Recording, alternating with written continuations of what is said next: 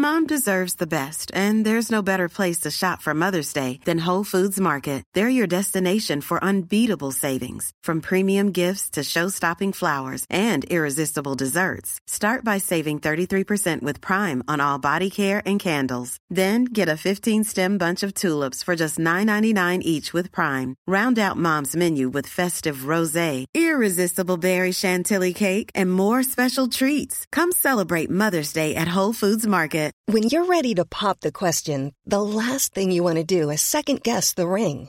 At Bluenile.com, you can design a one of a kind ring with the ease and convenience of shopping online. Choose your diamond and setting. When you find the one, you'll get it delivered right to your door. Go to Bluenile.com and use promo code LISTEN to get $50 off your purchase of $500 or more. That's code LISTEN at Bluenile.com for $50 off your purchase.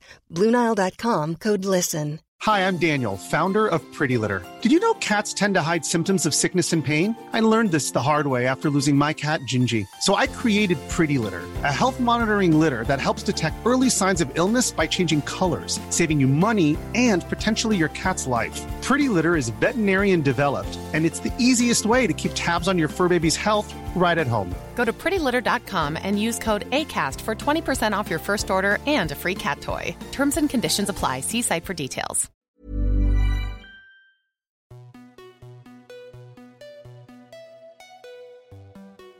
Bonjour à toutes et tous et bienvenue dans le podcast Parents informés. Je suis Charline, la créatrice de ce podcast qui a pour vocation d'offrir aux parents et futurs parents de l'information sur la grossesse, la petite enfance et l'enfance sous forme de conversations détendues avec des intervenants spécialisés. Merci à vous tous qui écoutez et merci pour vos messages. Si vous aimez ce podcast, parlez-en autour de vous et abonnez-vous sur votre plateforme d'écoute telle que Spotify ou Apple Podcast pour ne pas manquer la sortie des nouveaux épisodes. Laissez des commentaires et des étoiles si votre plateforme le permet pour dire pourquoi vous aimez ce podcast. Et si vous êtes sur les réseaux sociaux Instagram et Facebook, venez vous abonner aux pages du podcast, mettre des commentaires et partagez-le avec le arrobase suivi de parents informés. Toutes ces actions sont vraiment essentielles pour que ce podcast continue de grandir. Pour ce 30e épisode, je reçois le docteur Bernard Geberovitch, psychiatre spécialisé en thérapie familiale et auteur de nombreux livres sur le couple et la famille, il a notamment coécrit avec Colette Baroucha-Banol le livre Le Baby Clash, le couple à l'épreuve de l'enfant. Dans cet épisode, on décrypte le baby clash, cette période de tension entre les parents dans les semaines ou mois qui suivent la naissance d'un bébé, pour savoir où il prend racine et si c'est un passage obligé pour les couples qui accueillent un enfant. Le docteur Geberovitch nous détaille comment il se manifeste et comment le minimiser en anticipant. Il nous parle des différences dans le couple entre le parent qui porte et le second parent, et nous indique à quel point la communication est importante. Enfin, il nous donne des clés pour se garder des moments d'intimité dans le couple sans avoir forcément besoin de sortir de chez soi. Avant de vous laisser écouter, je tiens à remercier Anne et Tiffen, deux auditrices qui m'avaient soumis leurs questionnements sur ce sujet. Si vous aussi vous souhaitez proposer un thème, un intervenant ou me soumettre des questions, vous pouvez m'écrire à parentinformés@gmail.com, parents informés au pluriel. J'espère que cet épisode vous plaira et vous souhaite une belle écoute. Bonjour docteur Geberovitch. Bonjour Charline. Et merci d'avoir euh, accepté de participer au podcast. Je vous remercie de votre invitation. Avec vous, on va parler du baby clash, qui est un sujet dont on entend de plus en plus parler. En tout cas, c'est l'impression que j'en ai. Mais avant ça, est-ce que vous pouvez me présenter qui vous êtes, s'il vous plaît, et quel est votre métier? Alors moi, je suis psychiatre, euh, mais par ailleurs, j'ai fait une formation et j'ai une pratique de thérapie de couple et de famille. Et donc, c'est avec cette expérience-là qu'il y a un peu plus de 15 ans, avec Colette Barou, nous avons écrit un livre qui s'appelait Le Baby Clash sur euh, cette période difficile que traverse le couple, difficile et très agréable évidemment, mais que traverse le couple, notamment à l'arrivée du premier enfant. Est-ce que vous pouvez me dire qu'est-ce qu'on appelle un baby clash concrètement? Alors, ce qu'on appelle un baby clash, c'est cette période de turbulence qui, c'est une crise, hein, donc une période de turbulence qui sépare deux états d'équilibre. L'état d'équilibre qui était celui du couple avant euh, la grossesse et l'arrivée de l'enfant, et l'état d'équilibre un autre, qui n'est pas le même, qui sera le plus souvent trouvé après quelques semaines, quelques mois. Et dans une période qui comprend la grossesse et les trois, quatre premiers mois qui suivent l'arrivée de l'enfant, il y a des remaniements personnel, relationnel et entre le couple et les familles et entre le couple et le reste du monde qui crée des turbulences. C'est ce qu'on a appelé le baby clash. Est-ce que tous les couples qui ont des enfants euh, passent par ce baby clash? Je crois que tous les couples qui ont des enfants passent par ce baby clash. Il est plus ou moins intense, il peut durer plus ou moins longtemps et ses répercussions euh, peuvent être euh, très très variables. C'est-à-dire que le baby clash, c'est pas la séparation ou l'explosion du couple au moment de l'arrivée de l'enfant, mais ce sont vraiment cette période de turbulence, de remaniement, et le plus souvent, un nouvel équilibre s'instaure, euh, qui va permettre à la famille à trois de, de, poursuivre. Euh, mais je crois qu'à peu près tous les couples traversent euh, cette période de, de turbulence très importante. Est-ce qu'on sait euh, où est-ce qu'il prend racine? Est-ce que ça commence pendant la grossesse ou c'est vraiment une fois que l'enfant est là et qu'on se rend compte que finalement notre vie elle change, on ne peut pas garder la même vie que ce qu'on avait avant? Nous, on a voulu écrire ce livre justement pour pouvoir euh, prévenir les couples qu'il y allait y avoir un certain nombre de remaniements, de modifications et que à partir du moment où on est prévenu euh, de certaines difficultés, ces difficultés s'atténuent un peu puisqu'on peut les anticiper. Euh, c'est difficile de vous dire à quel moment ils commencent euh, parce que chaque, chaque histoire est, tout à fait singulière et les, les, couples sont différents. Mais en gros, oui, ils commencent au moment où, on prend conscience que on, va, va devenir parent. La grossesse est une période de maturation qui va permettre de se préparer et de vraiment de mettre euh, le couple à l'épreuve de la communication et permettre au couple de se renforcer, euh, ce qui serait une bonne chose en tout cas pendant la grossesse, de sorte à ce que euh, après l'arrivée de l'enfant, ils soient pas trop trop surpris de, de, ce qui va leur tomber dessus. je, le dis avec humour. Encore une fois, dans, dans, dans, ces, dans ce travail, on a, on a cherché, et, et quand je reçois des couples, moi j'insiste beaucoup sur le fait que on va parler de ce qui est difficile, parce que ce qui est merveilleux, agréable, magique, c'est tout à fait particulier, tout à fait singulier, mais il faut quand même évidemment souligner que ça existe lorsqu'on rencontre son premier enfant, il y a quelque chose de, très particulier qui se met en place, et même si les psys ont l'habitude d'insister sur ce qui est difficile. Oui, et puis finalement, si on vient vous voir, c'est parce qu'on a des difficultés. Si on ne parle que des difficultés, on met un peu en péril l'équilibre et la qualité de la relation. Si on vraiment, si on parle aussi de ce qui est le socle de la solidité du couple, euh, parler des difficultés, ça va permettre de le renforcer et non pas de s'éloigner l'un de l'autre, s'il le souhaite évidemment. Est-ce qu'il y a des fonctionnements de couple qui sont plus soumis à ce baby clash. J'entends par là, est-ce qu'un couple qui fonctionnait très bien avant euh, va avoir tendance à moins subir le baby clash? Ou est-ce qu'au contraire, vu qu'il fonctionnait très bien avant et qu'on rajoute un être en plus, euh, ils sont totalement déséquilibrés Est-ce qu'il est qu'on recense des typologies de fonctionnement de couple qui sont plus ou moins soumis à ce baby clash? On peut, on peut recenser des typologies, même si euh, moi j'aime bien travailler avec les individus et leur singularité, mais il y a des typologies.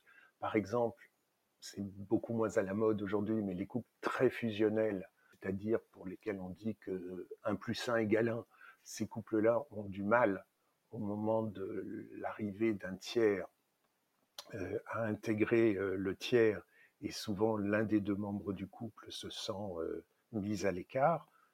Évidemment, c'est le plus souvent le père hein, qui se sent mis à l'écart mmh puisqu'il y a une nouvelle relation fusionnelle entre la maman et le bébé.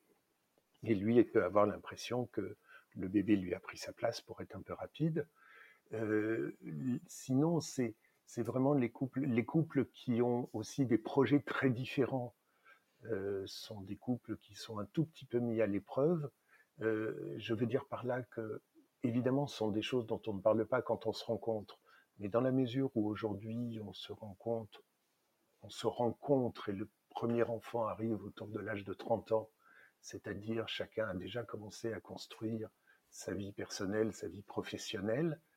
Euh, quand quelqu'un rencontre un autre en disant ben, on va faire une famille, alors que l'autre dit ben, on va faire un couple et puis pour la famille on verra plus tard, il y a parfois des déséquilibres plus, plus instables qui, qui s'installent et qui peuvent durer un peu. Mais c'est vraiment la qualité de la communication qui est mise à l'épreuve et, plus mieux les couples communiquent, c'est-à-dire savent s'écouter,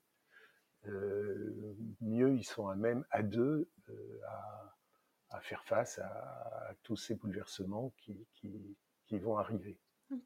On sait qu'il y, a forcément une différence de vécu entre la, mère qui porte l'enfant et le deuxième parent, que ce soit une femme ou un homme finalement, qui lui ou elle ne porte pas l'enfant. Est-ce que cette différence de vécu, elle crée une différence d'anticipation et de perception quand l'enfant arrive?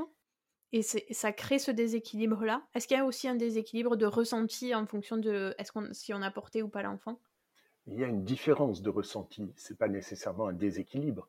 Il y a mmh une différence de ressenti euh, pour, euh, pour des tas de raisons et, et qui sont euh, pas seulement des raisons immédiates. Il y a des, les, les, le ressenti, l'anticipation et la façon dont on va se sentir mère ou la façon dont on va se sentir, c'est quand même le plus souvent père. La question de l'autre parent de, dans les couples de même sexe est plus compliqué puisque là il y a la PMA, il y a tout ça qui modifie beaucoup l'anticipation de l'arrivée de l'enfant et ça reste aujourd'hui encore un cas particulier. Mmh. Mais si on fait le cas général de, deux parents de sexe différents, il y a aussi euh, euh, le poids de leur modèle familial, le poids de ce qui leur a été transmis euh, depuis quelques générations. Donc tout ça crée, tout ça fait qu'il y a une différence, oui. Euh, la mère se sent, se sent mère euh, parce qu'elle porte l'enfant et il y a des ressentis sensoriels, physiques, euh, hormonaux et encore une fois culturels qui font qu'elle se sent mère et avec cette responsabilité vis-à-vis de l'enfant qu'elle porte. Pour à quel moment le père se sent-il père au sens parentalité du terme? C'est très variable selon les individus. Moi, j'ai rencontré des gens qui s'étaient sentis pères dès le test de grossesse et d'autres qui n'ont compris qu'ils étaient pères que quand l'enfant avait deux ans et commençait à bien marcher, ou même j'ai vu plusieurs fois des gens qui m'ont dit j'ai compris que j'étais père quand il a commencé à lire parce que j'ai pu lui transmettre de la culture. Donc c'est très différent selon les individus. Mais ça ne crée pas un déséquilibre, encore une fois, à partir du moment où on arrive à échanger et à essayer de comprendre euh, comment l'autre vit la situation. Donc ça ne crée pas nécessairement un déséquilibre. Le déséquilibre, il est lié au malentendu, aux incompréhensions ou euh, à l'idée que euh, tu devrais penser de la même façon que moi. Ça, c'est un problème. D'accord. Vous avez dit on a moins de recul sur les couples homoparentaux. Est-ce que on sait s'ils vivent quand même des baby clash ou finalement euh, ils sont moins touchés par ce phénomène-là? Euh, Je pense qu'ils sont un petit peu moins touchés, sauf quand, quand, ils le sont vraiment beaucoup. Ils sont un peu moins touchés parce que l'attente de l'enfant est beaucoup plus longue. Tout comme dans les couples hétérosexuels qui ont recours euh, au PMA ou dans les situations d'adoption qui sont aussi des situations où il y a une, entente, une attente pardon, euh, de, l'arrivée de l'enfant qui peut durer euh, des mois, des années, etc. Donc il y a une sorte de... Et le projet est vraiment un projet commun qu'il faut porter et qui est prioritaire. Euh, donc il y a vraiment une attente très forte. Oui, finalement, les deux parents sont impliqués beaucoup plus fortement dans ces parcours-là. oui, absolument. Et ce qui, ce qui sans doute les protège un petit peu du clash, sauf s'ils ont une idéalisation telle de, la situation qu'à un moment ils sont un peu surpris et déçus de ce qui peut se passer. Mais et en plus ils ont un âge plus grand, c'est-à-dire euh, ils sont plus âgés. En tout cas, euh, l'arrivée de l'enfant euh, dans, les couples homosexuels ou, ou dans les situations d'adoption se fait plutôt 35-36 ans. Donc il y a une sorte de maturité aussi qui est différente. Ok.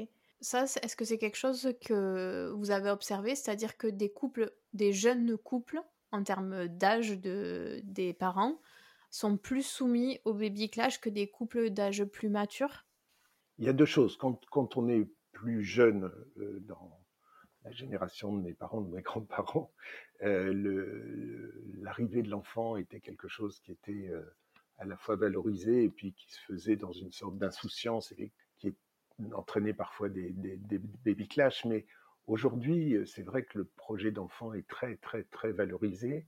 Et en même temps, euh, quand les gens ont la trentaine, euh, ils se donnent des objectifs assez compliqués à mettre en place, qui est euh, je veux être épanoui dans ma vie professionnelle, je veux être épanoui dans ma vie personnelle et je veux être épanoui dans ma vie de parent, et avec parfois une sorte de d'objectif de perfection, d'avoir tout bon partout, qui crée évidemment des déceptions qui peuvent être un peu un peu violentes. Et hum, j'ai l'habitude de dire une formule qui est un tout petit peu, euh, un tout petit peu schématique, qui est euh, si je ne me sens pas bien, ça n'est pas de ma faute, c'est pas non plus de la faute du bébé, donc ça doit être de ta faute à toi.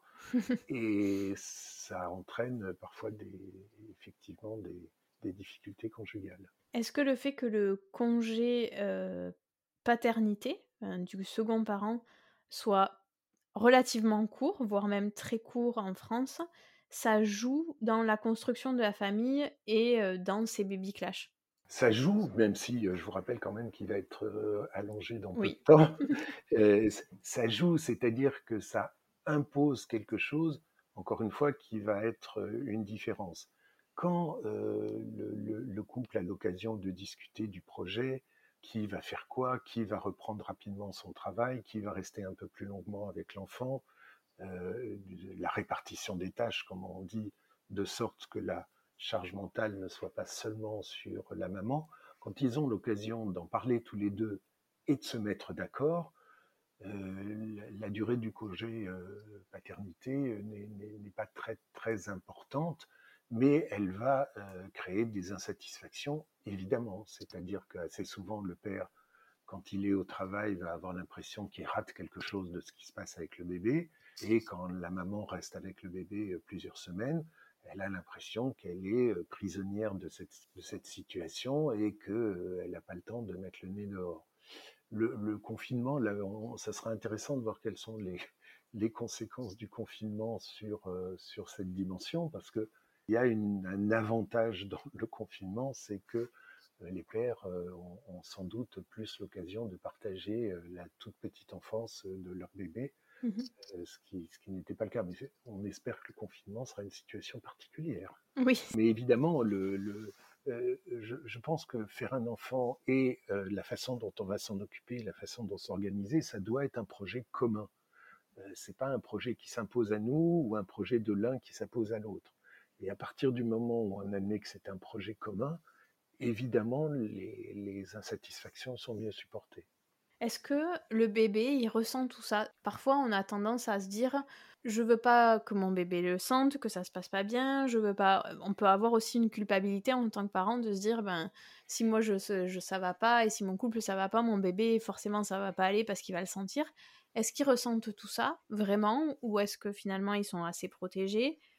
Très honnêtement, j'en sais rien. Moi, j'ai plutôt envie de croire, c'est une question de croyance, hein, mmh que, que le bébé ressent un certain nombre de, il ressent les variations de, du, de, rythme, il ressent les variations des tons de voix, il ressent les variations de, d'ambiance, sans doute.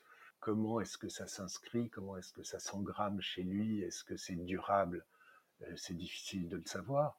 Euh, je, moi, je suis assez sensible, euh, dis ça pour vos auditeurs, auditrices, que ça intéresserait aux théories de l'attachement. Mmh je trouve qu'elles sont très intéressantes. C'est-à-dire que le bébé, il a besoin de sécurité affective, de stabilité, donc globalement de se sentir entouré par une situation stable. Maintenant, euh, il ne faut pas être perfectionniste et on sait bien que des moments de tension, des moments de fatigue, des moments d'énervement, euh, le bébé, il est dans la réalité. La réalité, elle est aussi que dans les relations, il y a des moments de tension, des moments de fatigue. C'est sans doute une question de, récurrence euh, et il vaut mieux que ce soit pas trop fréquent ni trop fort en termes de décibels et d'intensité évidemment et il ressent je pense que le bébé ressent beaucoup l'anxiété de, l'un ou de l'autre des parents et dans la grossesse pendant la grossesse évidemment donc ça il le ressent et ça le ça le marque plus ou moins c'est très difficile on peut on peut pas faire de relation de cause à effet entre ce qui se passe au cours des quatre premiers mois, si les choses reviennent petit à petit à la normale et ce qui va se passer pour lui 15 ans plus tard. Hein. c'est difficile de. Mais c'est important de se dire qu'il vaut mieux éviter qu'il se sente trop chahuté affectivement, bien sûr. Mmh Quels sont, d'après vous, les points importants sur lesquels il faut qu'on se mette d'accord en tant que couple quand on prépare l'arrivée d'un enfant? Quels sont les points qui vont nous permettre justement de mieux anticiper ce baby clash? Euh, À vrai dire, il y en a beaucoup. Mais euh, euh, je pense qu'il faut se, mettre d'accord, encore une fois, sur la façon dont on va pouvoir s'en occuper. Il faut se mettre d'accord sur la capacité qu'on a à demander. Moi, j'ai rencontré beaucoup de femmes qui ne savaient pas demander à leur conjoint euh, de, un peu d'aide, un peu de soutien ou euh, de prendre le relais, elles ont l'impression que ça doit se faire, euh, soit qu'elles doivent tout faire parce qu'elles doivent être des superwoman, soit que lui, il doit comprendre de lui-même, et souvent ça marche pas. Donc c'est important de savoir demander. Il est évidemment important de se mettre d'accord sur les relations qu'on va pouvoir avoir avec le monde du travail, on en a parlé, avec les familles de chacun, c'est évidemment très important, quelle place elles vont prendre, comment on va protéger l'intimité du couple et euh, euh, comment on va inscrire le bébé dans son arbre généalogique. Ça, ça se fait petit à petit, mais c'est important parce que c'est source de tension à l'intérieur d'un couple assez souvent.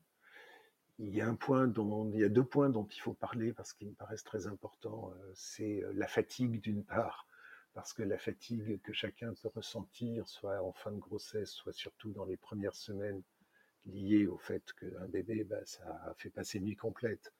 Euh, la fatigue diminue beaucoup les seuils de tolérance ou les augmente, je ne sais plus, en tout cas les modifie, mmh ce qui fait qu'on est plus irritable, plus on est plus tendu, plus irritable et moins indulgent avec l'autre. Donc il faut vraiment prendre soin de ça. Et il faut aussi pouvoir se comprendre autour de, des choses qui sont liées à la sexualité, parce que c'est souvent un point de tension euh, qui, arrive petit à petit. C'est-à-dire qu'il faut savoir que euh, après l'arrivée d'un enfant, il ne faut pas essayer de retrouver l'équilibre qu'on avait avant, parce que euh, l'arrivée d'un enfant, ça traduit un changement irréversible. Et, et, que donc l'individu va changer, la relation du couple va changer, la sexualité aussi va se modifier, et je crois qu'il faut savoir se parler euh, pour euh, faire attention à ça. Parfois, euh, on sait que c'est, ça peut être difficile et puis on est pris dans le quotidien et, quelque part on en oublie tout ça. À un moment donné, quels sont les signes qui peuvent nous alerter et nous dire attention, là ça commence à dériver, il faut qu'on fasse quelque chose, il faut qu'on en discute, il faut que. Est-ce qu'il y a des signaux d'alerte qu'on peut avoir pour se dire ben là dans ma situation je parce que des fois, quand on est dans le quotidien, euh, c'est pas si simple, on se rend pas compte de tout ça. surtout quand effectivement on a la fatigue, on a notre bébé, on a 10 milliards de choses à penser et, finalement on n'arrive plus à se recentrer sur le couple. Oui, oui, mais vous avez raison. C'est pour ça que c'est pour ça que c'est nécessaire d'anticiper, c'est-à-dire que le quotidien, euh, le quotidien, la routine, c'est pas nécessairement quelque chose de terne, de gris. Euh, donc on est pris dans le quotidien que si on se laisse prendre, c'est-à-dire c'est vraiment euh, à chacun d'essayer d'organiser des petits moments de, légèreté, des petits moments d'intimité à deux. Et je crois qu'il faut être vraiment très, très vigilant, non pas attendre euh, de partir euh, huit jours aux Seychelles parce qu'on ne le fait pas, mmh mais de, de, temps en temps de faire l'effort de se dire, tiens, ce soir, euh, on, éteint les écrans parce qu'ils ont une place importante dans ce que vous appelez le quotidien mmh et dans ce qui éloigne les deux conjoints. Donc ce soir, on éteint les écrans, on se fait un dîner à deux, on essaye de parler d'autre chose que du bébé et euh, on garde quelque chose de l'ordre du, désir au sens large du terme, du désir d'être à deux, du désir du contentement de passer un moment à deux de temps en temps. Évidemment, on ne fait pas ça tous les soirs et on ne fait pas ça, euh, encore une fois, euh, tout le temps, mais c'est important de se pointer et de bien montrer à l'autre qu'on a toujours envie d'être avec lui ou avec elle. C'est très important. Donc, votre question, c'est pas j'ai envie d'y répondre non pas à quel signe on va voir que ça va pas, parce que ça, on voit que ça va pas quand on s'énerve pour n'importe quoi, quand on, commence à, se reprocher des petits trucs de façon récurrente, à pas supporter les petites manies de l'autre, à, monter le temps rapidement et à être fatigué.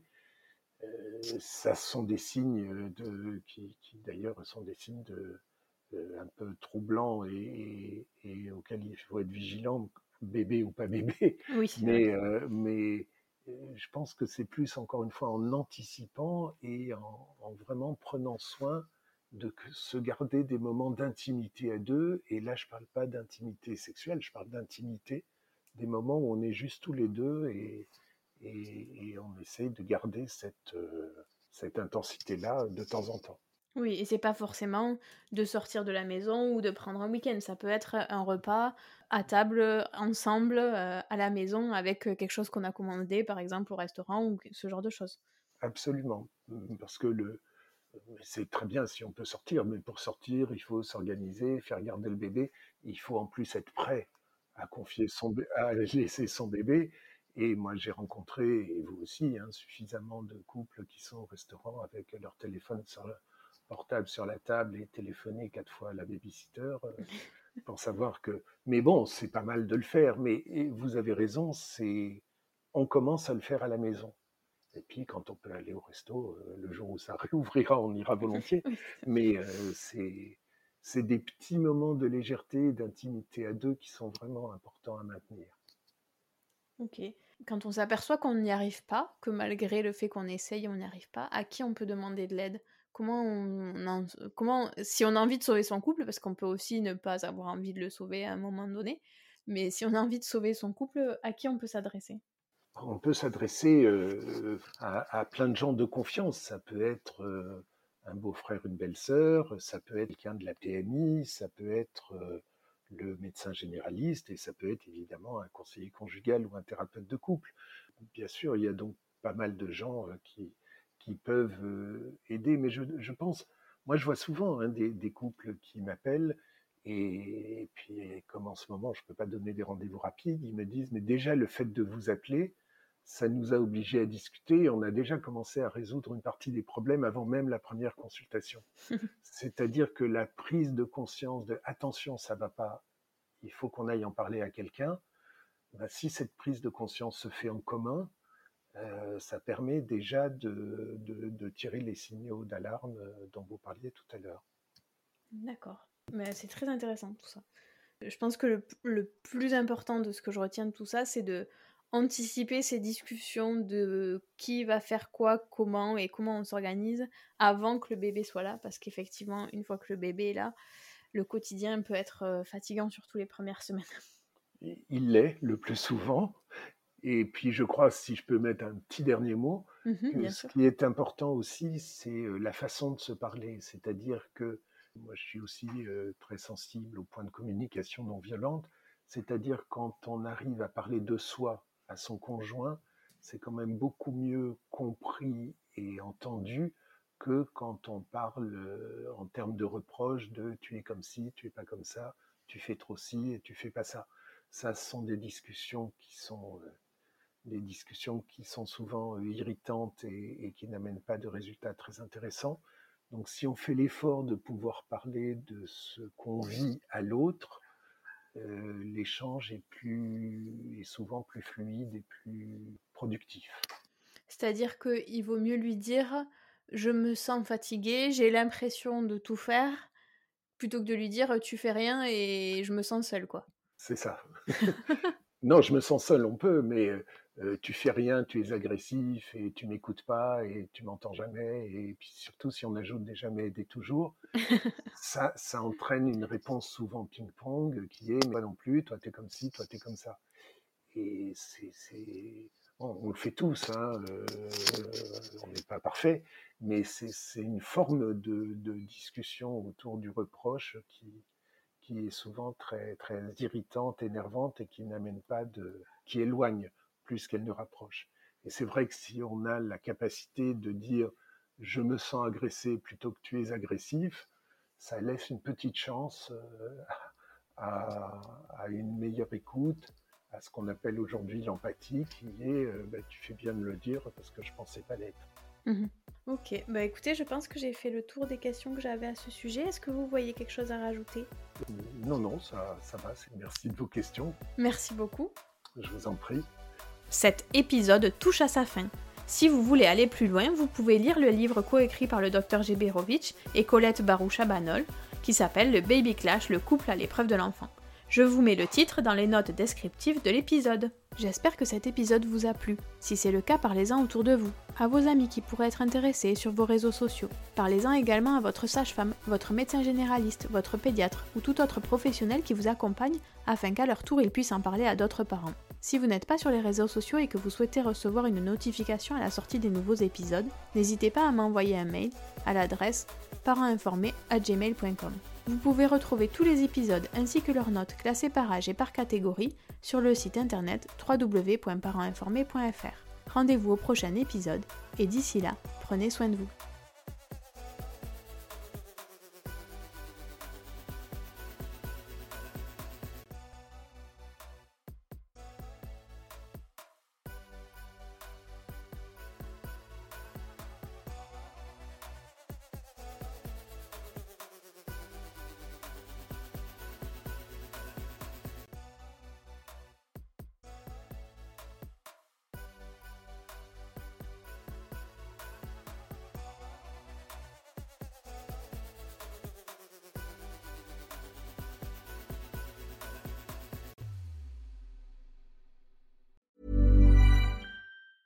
Hi, I'm Daniel, founder of Pretty Litter. Did you know cats tend to hide symptoms of sickness and pain? I learned this the hard way after losing my cat, Gingy. So I created Pretty Litter, a health monitoring litter that helps detect early signs of illness by changing colors, saving you money and potentially your cat's life. Pretty Litter is veterinarian developed, and it's the easiest way to keep tabs on your fur baby's health right at home. Go to prettylitter.com and use code ACAST for 20% off your first order and a free cat toy. Terms and conditions apply. See site for details. Hey, it's Paige DeSorbo from Giggly Squad. High quality fashion without the price tag? Say hello to Quince. I'm snagging high end essentials like cozy cashmere sweaters, sleek leather jackets, fine jewelry, and so much more. With Quince being 50 to 80% less than similar brands. And they partner with factories that prioritize safe, ethical, and responsible manufacturing. I love that. Luxury quality within reach. Go to quince.com slash style to get free shipping and 365 day returns on your next order. Quince.com slash style. Imagine the softest sheets you've ever felt. Now imagine them getting even softer over time. That's what you'll feel with Bowl and Branch's organic cotton sheets. In a recent customer survey, 96% replied that Bowl and Branch sheets get softer with every wash. Start getting your best night's sleep in these sheets that get softer and softer for years to come. Try their sheets with a 30-night guarantee. Plus, get 15% off your first order at bowlandbranch.com. Code BUTTERY. Exclusions apply. See site for details.